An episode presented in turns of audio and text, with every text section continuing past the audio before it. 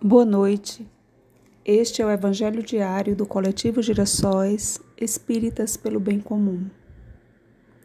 Que os bons espíritos nos acompanhem na leitura e estudo do Evangelho desta noite. Como todas as terças-feiras, pedimos em prece pelos trabalhadores da última hora, nós os chamados para o trabalho do bem.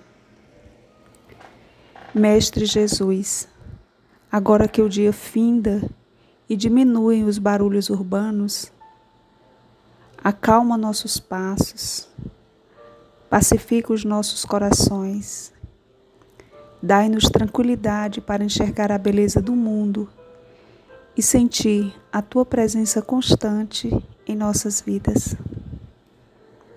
Mestre, que a leitura e as reflexões do teu Evangelho penetre em nossos corações e transforme nossas ações.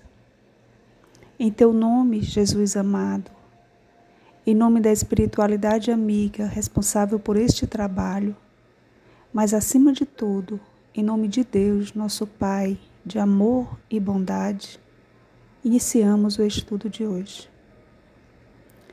Vamos fazer a leitura da mensagem de Emmanuel Psicografia de Chico Xavier no livro Vinha de Luz. No campo físico, semeia-se o corpo animal, ressuscitará o corpo espiritual. Paulo, 1 Coríntios 15, 44. Ninguém menospreze a expressão animal da vida humana, a pretexto de preservar-se na santidade. A imersão da mente nos fluidos terrestres é uma oportunidade de sublimação que o espírito operoso e desperto transforma em estruturação de valores eternos. A sementeira comum é símbolo perfeito.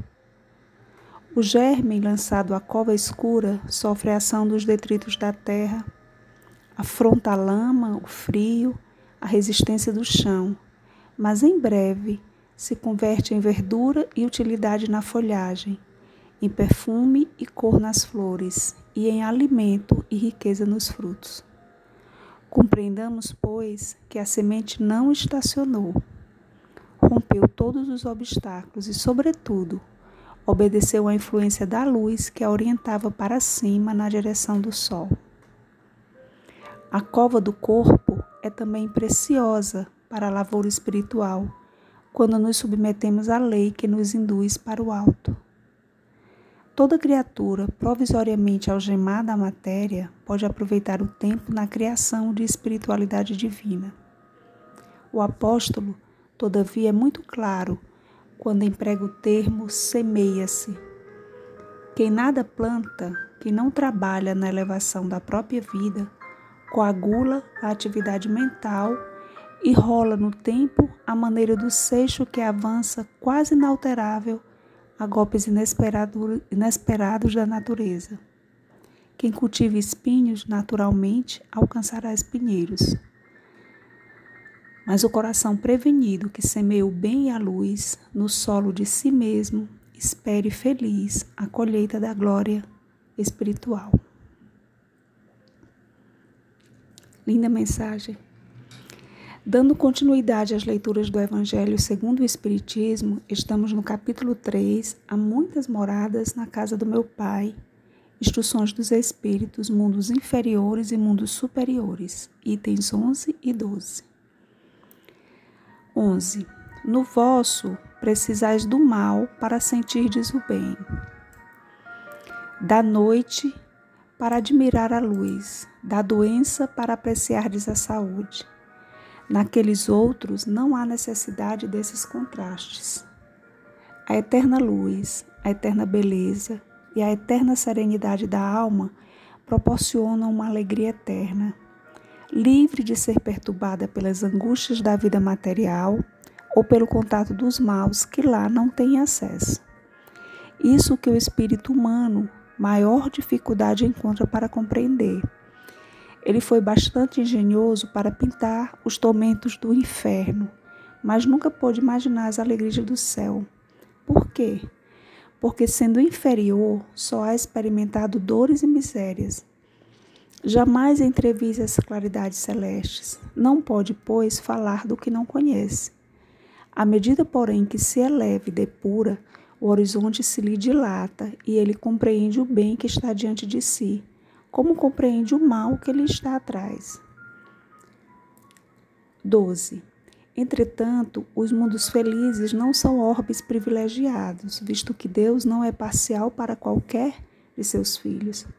A todos dá os mesmos direitos e as mesmas facilidades para chegarem a tais mundos. Fá-los partir todos do mesmo ponto, e a nenhum dota melhor do que aos outros. A todos são acessíveis as mais altas categorias.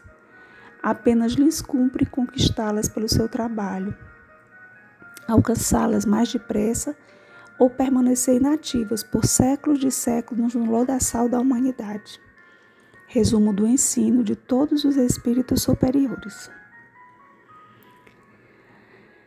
Bom, todos nós já passamos por situações de perceber ainda mais a importância de algo quando já percebemos, né? Em algumas situações a gente percebe ainda mais a importância de algo ou alguém depois que perdemos ou nos afastamos dessa pessoa. Por exemplo, a luz elétrica, a água quando falta, a internet quando cai, a saúde quando adoecemos, amigos ou familiares que partem, e por aí segue. Somos nós, espíritos inferiores em mundos inferiores, que ainda precisamos perder para valorizar, dar mais importância, reconhecer o valor. Pedagogicamente, sofremos com a perda para aprender. Nossas escolhas, as decisões que tomamos, nos levam por caminhos menos ou mais floridos.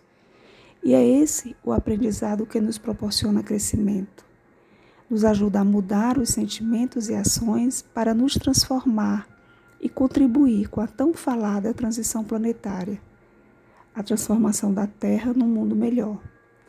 Precisamos ser mais fraternos, acolher todos os irmãos, os da família biológica e os de outras terras que vêm com esperança à pátria do Evangelho em busca de uma vida melhor. Precisamos facilitar a vida dos outros, deixar na vida de cada pessoa que cruza nosso dia um pouco de luz, de beleza e da paz dos mundos superiores. Precisamos. Encerrando nosso Evangelho, Peçamos vibrações de saúde e paz para nós, os nossos familiares e por todos aqueles que passam pelo nosso dia. Que o amor esteja sempre presente entre nós e que a compreensão seja uma constante em nossos dias. Te agradecemos, Senhor, pela oportunidade de estarmos aqui reunidos em torno do Teu Evangelho de luz e rogamos que nos auxilie a aplicá-lo nos nossos dias. Este foi o Evangelho Diário do Coletivo Gerações Espíritas pelo Bem Comum.